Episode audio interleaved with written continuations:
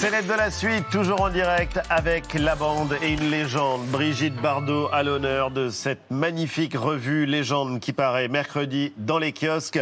Et la légende bébé, on en parle justement avec deux spécialistes, Samuel Blumenfeld du Monde. Bonjour et bienvenue. Vous avez consacré une grande série à Brigitte Bardot cet été dans le Monde. Yves Bigot, patron de TV5 Monde, biographe de Brigitte Bardot. Eh oui. Et vous participez à ce numéro. Vous nous expliquerez pourquoi elle est sept fois légende, Brigitte Bardot. Et je suis tropézien. Et Comme elle. vous êtes tropézien, c'est vrai. De Limoges et de Saint-Tropez. Mais on va mettre de côté le côté Limoges. C'est- J'en veux encore à ma mère d'avoir quitté Saint-Tropez pour accoucher à Limoges. Bon, on en parle après.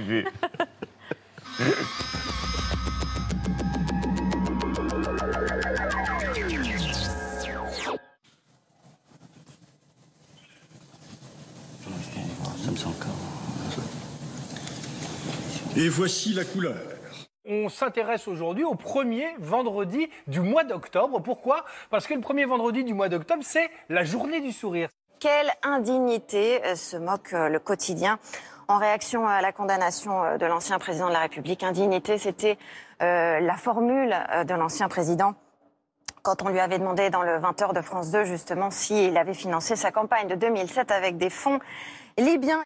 Des cafards par centaines, au milieu des aliments.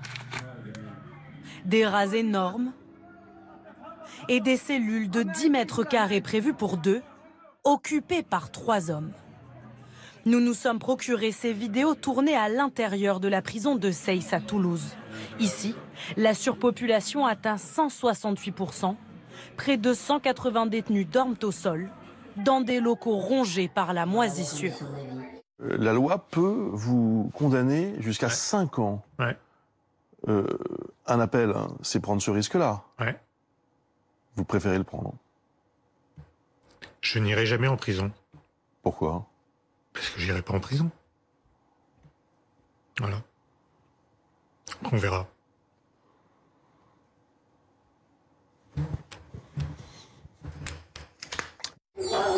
Conditions d'hygiène. Et voilà comment avoir des champignons. Conséquence, des maladies apparaissent comme la leptospirose, une infection potentiellement mortelle causée par l'urine des rats. Certains détenus évoquent aussi des cas d'AVC ou d'appendicite pris en charge tardivement. C'est une étude qui révèle que les interpellations policières conduisant à la mort de citoyens américains seraient majoritairement passées sous silence. Selon les chercheurs de l'Université de Washington, entre 1980 et 2018, plus de 55% des 31 000 cas de décès imputables à la police ont été soit attribués à d'autres causes, soit non rapportés. Au total, durant 38 ans, 17 000 décès impliquant la police n'auraient pas été comptabilisés dans les statistiques officielles.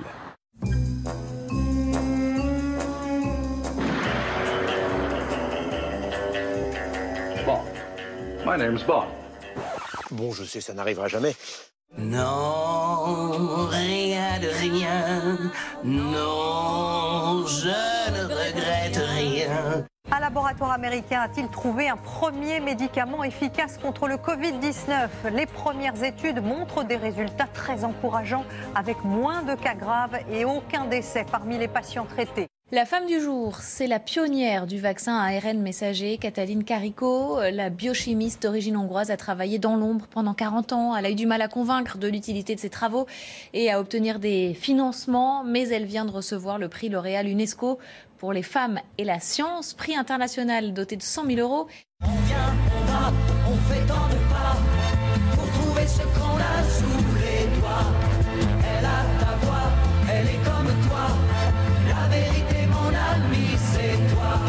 Aujourd'hui, 3 retraités sur 10 perçoivent une pension inférieure à 1000 euros bruts par mois. Certains d'entre eux battaient le pavé aujourd'hui pour exprimer leur colère. Avec le code sourire, vous profitez de 20% de réduction supplémentaire sur tous les produits de l'émission. Un chiffre du sondage Ipsos pour euh, le Parisien, Éric Zemmour continue de progresser. Le polémiste se retrouve désormais avec 15% des intentions de vote et surtout pour la première fois, il devance tous les candidats de la droite, Valérie Pécresse, Xavier Bertrand ou encore Michel Barnier. Il talonne même Marine Le Pen, créditée elle de 16%. Prenez popcorn, café, chocolat chaud. Installez-vous bien. au fond du canapé et regardez cette cérémonie, il n'y en aura pas deux comme ça. Gérard, comment? Alors, c'est un nom qui va faire rigoler parce que c'est pas très. Non, non, je respecte. Ah, C'est pas un nom très flatteur, mais surtout pour un militaire. Enfin, surtout quand il était à l'armée. Mais c'est bien qu'avoir un prénom atypique parce que ça peut aider des gens à le retrouver. s'appelle Parce qu'on va Gérard retrouver La- Gérard. Labitte. L-A-B-I-2-T-E. Amour, gloire et beauté. nanana,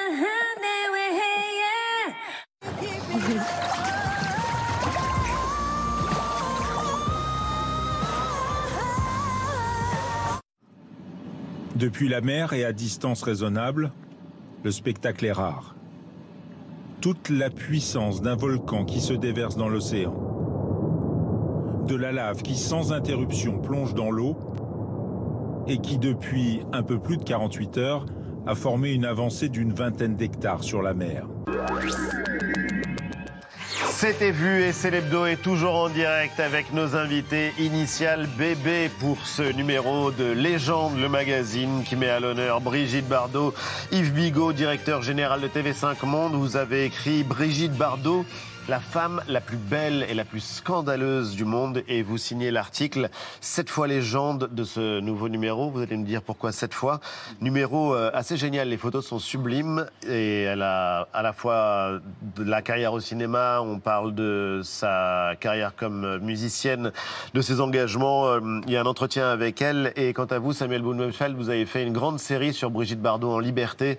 C'était euh, cet été dans le monde. En liberté, D'ailleurs, c'est euh, ce qui revient assez souvent, le mot de liberté quand on la caractérise.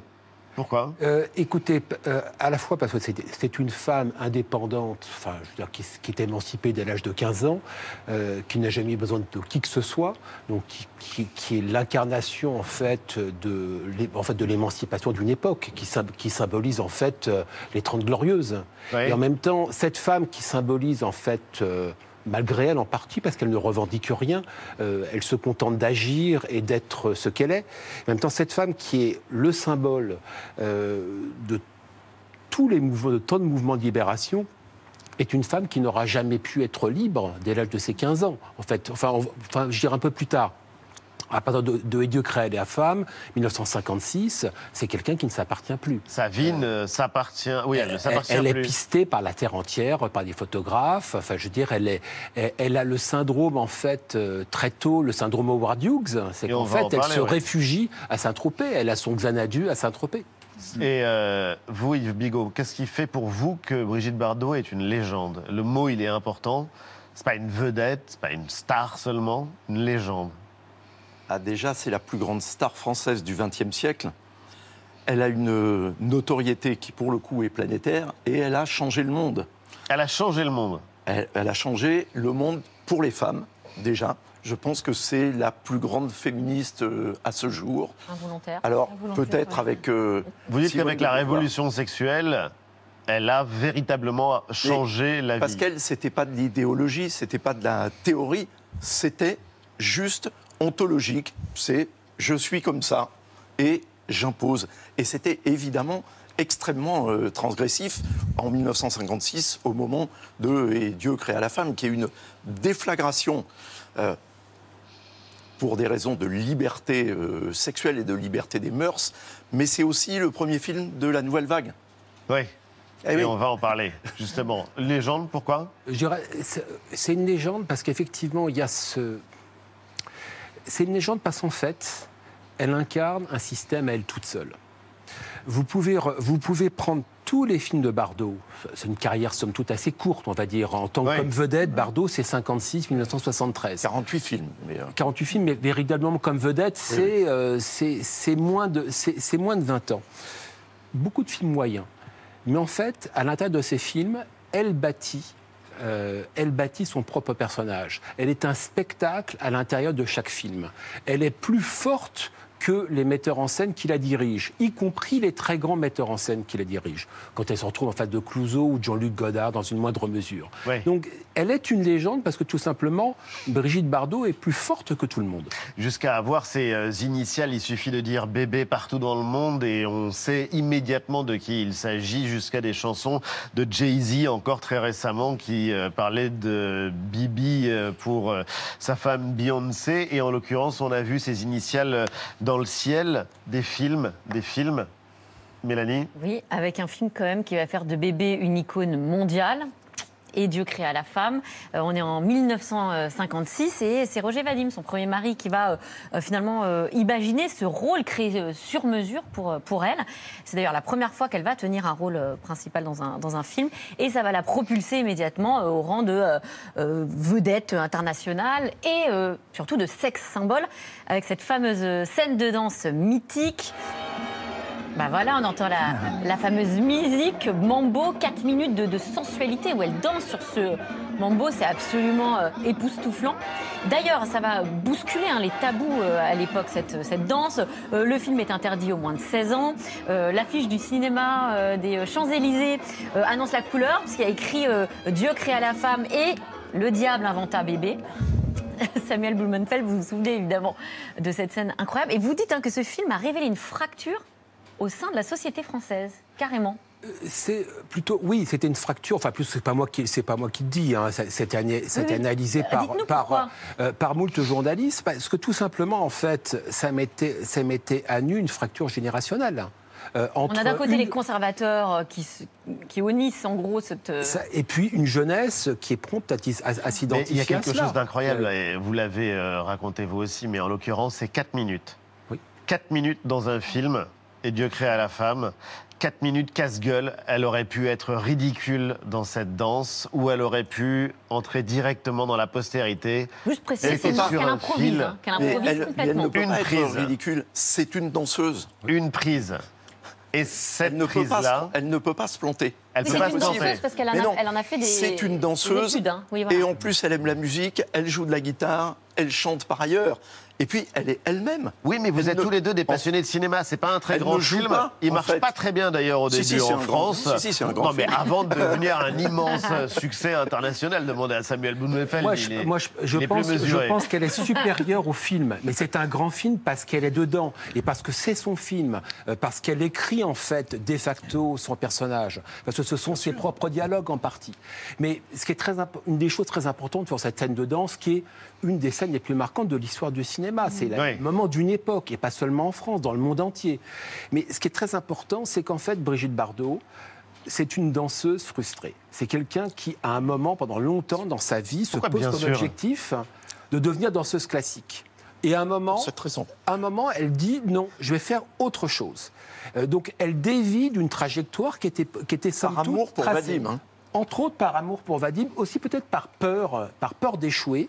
Et en fait, ce qui se joue dans cette scène, c'est que tout d'un coup, elle se, dit- enfin, elle se dit, mais en fait, tout ce travail, toutes ces années passées euh, dans une salle de danse, tous Ouais. ces efforts, et Dieu sait si ces efforts, les efforts du- d'une danseuse classique sont considérables, et elle se dit, là, enfin, tout est concentré, toute ma vie est dans cette, sur cette scène. Mon destin de danseuse et mon destin de star et mon destin de femme. Avant de donner la parole à Antoine, d'un mot, vous avez dit d'elle qu'elle était une euh, femme, non seulement qu'elle était la plus belle des femmes, mais qu'elle était la plus scandaleuse aussi au monde. Comment a-t-elle pu devenir Marianne, le visage de Marianne, le visage très officiel de Marianne en 1969, exposé dans toutes les mairies? Euh, Parce que c'est la France. Pourquoi? La France est sexuelle et scandaleuse? Alors, par ailleurs, Ouais.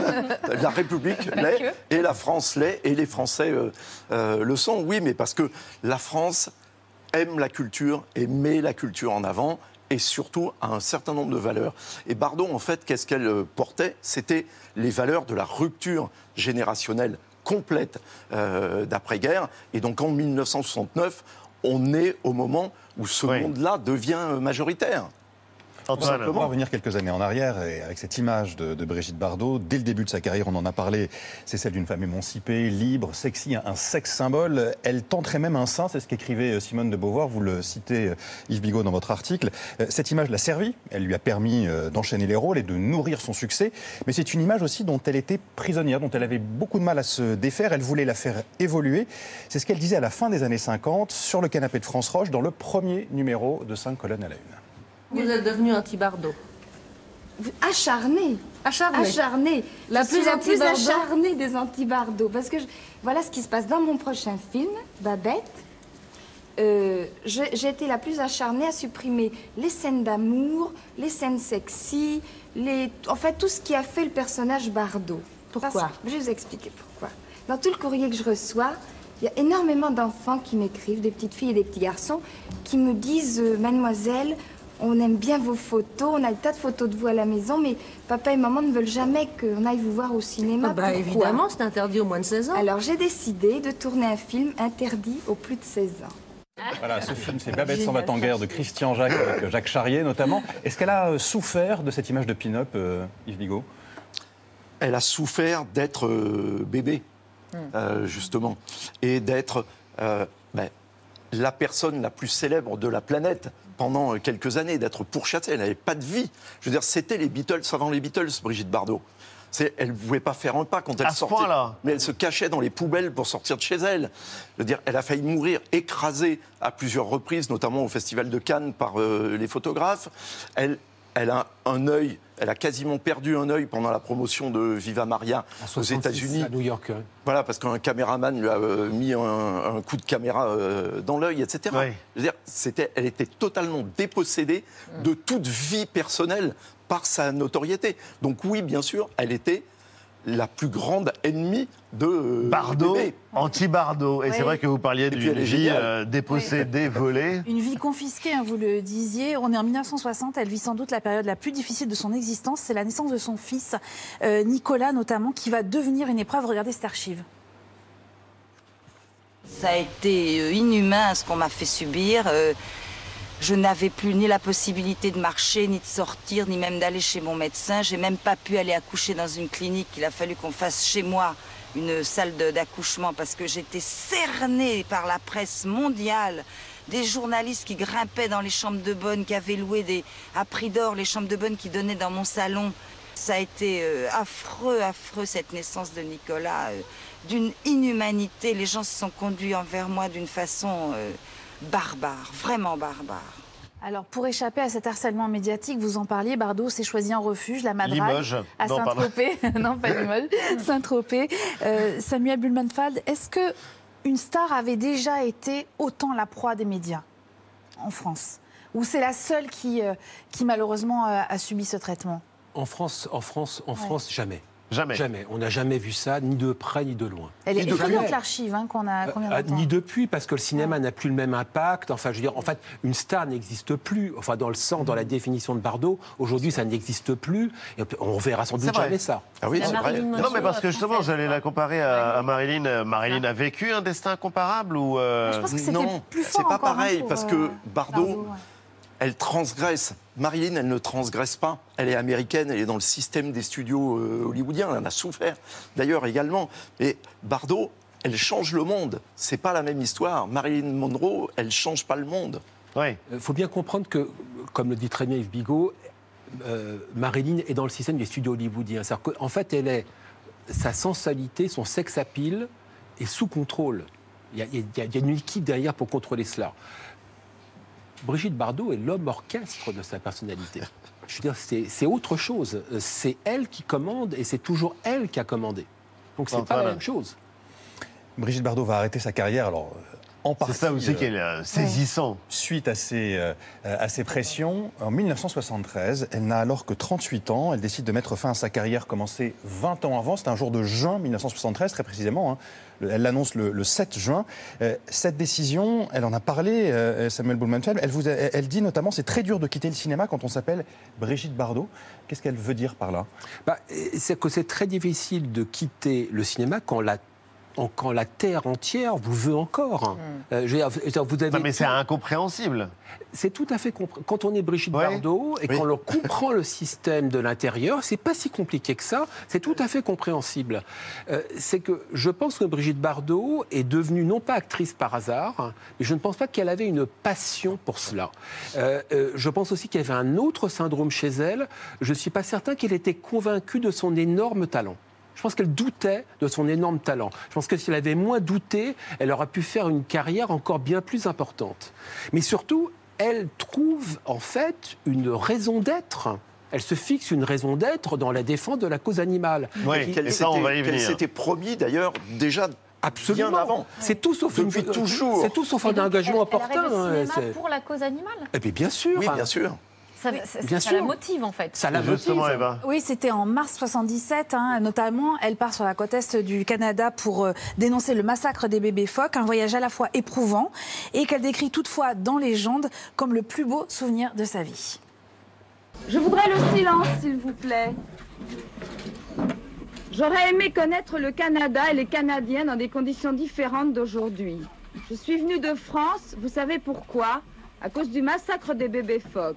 Et si j'ai fait le voyage de France jusqu'ici, c'est pas pour faire du tourisme, ni pour me faire photographier comme au Festival de Cannes. Nous avons eu des appels du monde entier pour venir vous voir et essayer de trouver une solution à ce massacre qui écœure le monde. Et si je viens vous voir aujourd'hui, c'est amicalement pour vous prévenir qu'il va se passer quelque chose de grave pour le Canada si le massacre ne cesse pas. Alors ces images, elles ont fait le tour du monde et elles marquent quand même le début de son engagement public, en tout cas pour, euh, pour la cause animale. Les résultats sont là parce qu'il y a eu un travail de lobbying qui a été fait notamment auprès de Valéry Giscard d'Estaing. Et en 78, on a voté l'interdiction de commerce hein, de produits issus euh, de la chasse aux phoques. Donc c'est un engagement fort, sincère. Et pourtant, quand elle cherche à populariser son combat, euh, Brigitte Bardot est souvent moquée. Elle vous dit, Samuel, on disait que je voulais faire ça pour mon image, j'ai tenu le coup, mais j'ai beaucoup pleuré. Ah bah oui, c'était très. D'abord, il faut bien se re- remettre ce- le contexte de l'époque. La cause animale est considérée c'était comme, vraiment comme pas une une espèce de, de Ouais. passait quasi-névrose. pour une vieille toquée, ouais. Ouais, ouais, voilà, une Ah oui. quasi-névrose. euh, C'est une quasi-névrose. Oui, bien sûr. Oui. Et puis c'est un moment aussi dans sa vie où elle est seule. Donc, euh, et, et comme elle m'avait dit, elle m'a dit, j'avais pas de mec. Alors bon, c'est sa, façon de parler, j'avais pas de mec. Mais Ça si ne fait vous- pas durer très longtemps en même temps. Non, Ah. non. mais ce qu'elle veut dire par là, en fait, c'est que j'avais pas de structure autour de moi, j'avais pas de gens pour m'aider à bâtir euh, l'énorme maison. euh, l'énorme édifice qui est devenu la fondation de Brigitte Bardot. Donc véritablement, elle était au pied de la montagne, toute seule. Et ma foi, elle, est arrivée tout en haut de la montagne. Ce qui est sidérant, aujourd'hui, que- le parti animaliste Oui. fait plus aux élections qu'un certain nombre de grands partis officiels historiques. Ça, c'était euh, la, la- la cause animale. Vous dites aussi, donc, euh, elle a renoncé au cinéma. ça, évident. Elle a renoncé aussi à des euh, chanteurs euh, d'un talent absolument incroyable qui oui. lui ont proposé euh, de Brassens, Brel, Gainsbourg, euh, Nino Ferrer. Enfin, c'est complètement fou ce qu'elle a refusé. Mais au cinéma aussi, elle a refusé un aussi. nombre de films absolument incroyables. Et puis elle a refusé Hollywood, surtout. Elle a refusé la carrière américaine, alors qu'on lui faisait des ponts d'or.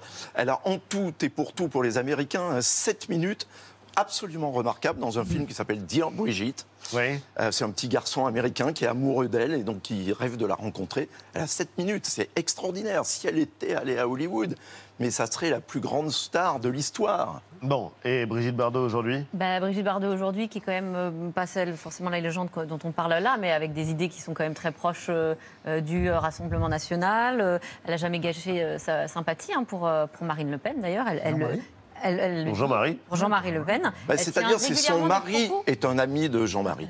Elle tient régulièrement des propos islamophobes. Moi, ma question, c'est est-ce qu'il y a une évolution finalement? Est-ce que vous lui en avez parlé avec elle sur ses inclinations politiques et- Écoutez, euh, c'était pas. Jean- C'est quelque chose que j'ai abordé, mais je dirais sans excuser quoi que ce soit. Parce que c'est- une chose compli- compliquée.